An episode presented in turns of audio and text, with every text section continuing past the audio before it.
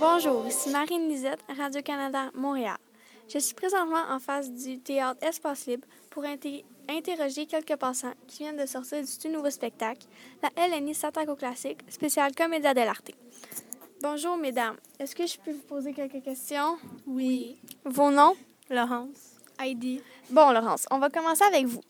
Comment avez-vous trouvé les éléments du décor? J'ai trouvé qu'il manquait de décor. Euh, il y aurait pu avoir d'autres choses que des vêtements et des cubes. Par contre, les vêtements étaient bien utilisés et au bon moment. Et vous, Heidi, avez-vous trouvé que les effets sonores et visuels représentaient bien le thème la LNI s'attaque au classique? J'ai trouvé que les éléments sonores étaient bien faits, même si c'était improvisé jusqu'à la fin du spectacle.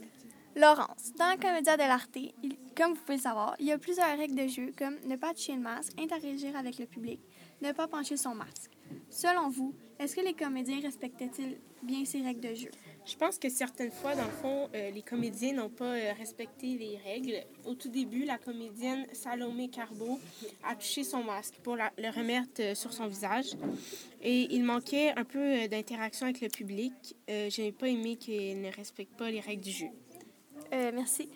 Heidi, est-ce que c'était vraiment un spectacle de 1h30 d'improvisation où il y avait des personnes et avec des, des personnages de la Comédia dell'arte?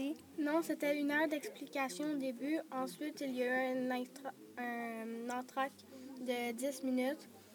Et pour finir, 30 minutes d'improvisation. D'accord. Laurence, durant la présentation, avez-vous ressenti des émotions particulières? Durant la représentation, j'ai ressenti un peu de malaise face à des scènes étranges, mais pour le reste, j'ai beaucoup aimé les blagues et j'ai beaucoup ri. Les comédiens faisaient en sorte que le public soit à l'aise et s'amuse. Heidi, comment avez-vous trouvé le jeu des personnages? Durant l'exploration du début, donc François-Étienne Paré devait demander au comédien d'imiter un personnage. Ensuite, il faut qu'il imite un animal et puis que ça se rend en dégradation jusqu'au personnage. Et Heidi, qu'est-ce qu'une exploration? Une exploration, au début, il nous a expliqué c'était quoi la comédie à dell'arte. Ça durait pendant une heure. Merci. Puisque c'était un espace libre et que les organisateurs avaient le choix de placer les estrades et le décor de façon aléatoire, Laurence, avez-vous trouvé que les placements de scène et les décors étaient appropriés pour ce genre de spectacle? Euh, j'ai trouvé que les estrades étaient bien placées pour ce spectacle et les décors étaient aussi bien placés. Cependant, il manquait un peu de, de décors pour ce genre de comédia. Il aurait dû avoir des décors plus développés comme des objets. Les costumes étaient très bien. Qu'est-ce qu'il y avait en fait comme costume? Ben, c'était comme euh, des, euh, des, draps rouges, des, des manteaux des vêtements rouges. Ouais. D'accord, merci.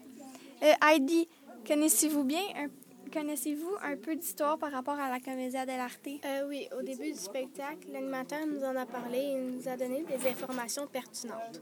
Comme ce jeu de masque est apparu en 1528 et les personnages que nous avons eus étaient Pantalone, le capitaine, les amoureux et Harlequin. Et ces personnages avaient-ils toutes des personnalités différentes? Oui. Merci, mesdames, pour votre aide. C'était Marie Nisette, Radio-Canada, Montréal.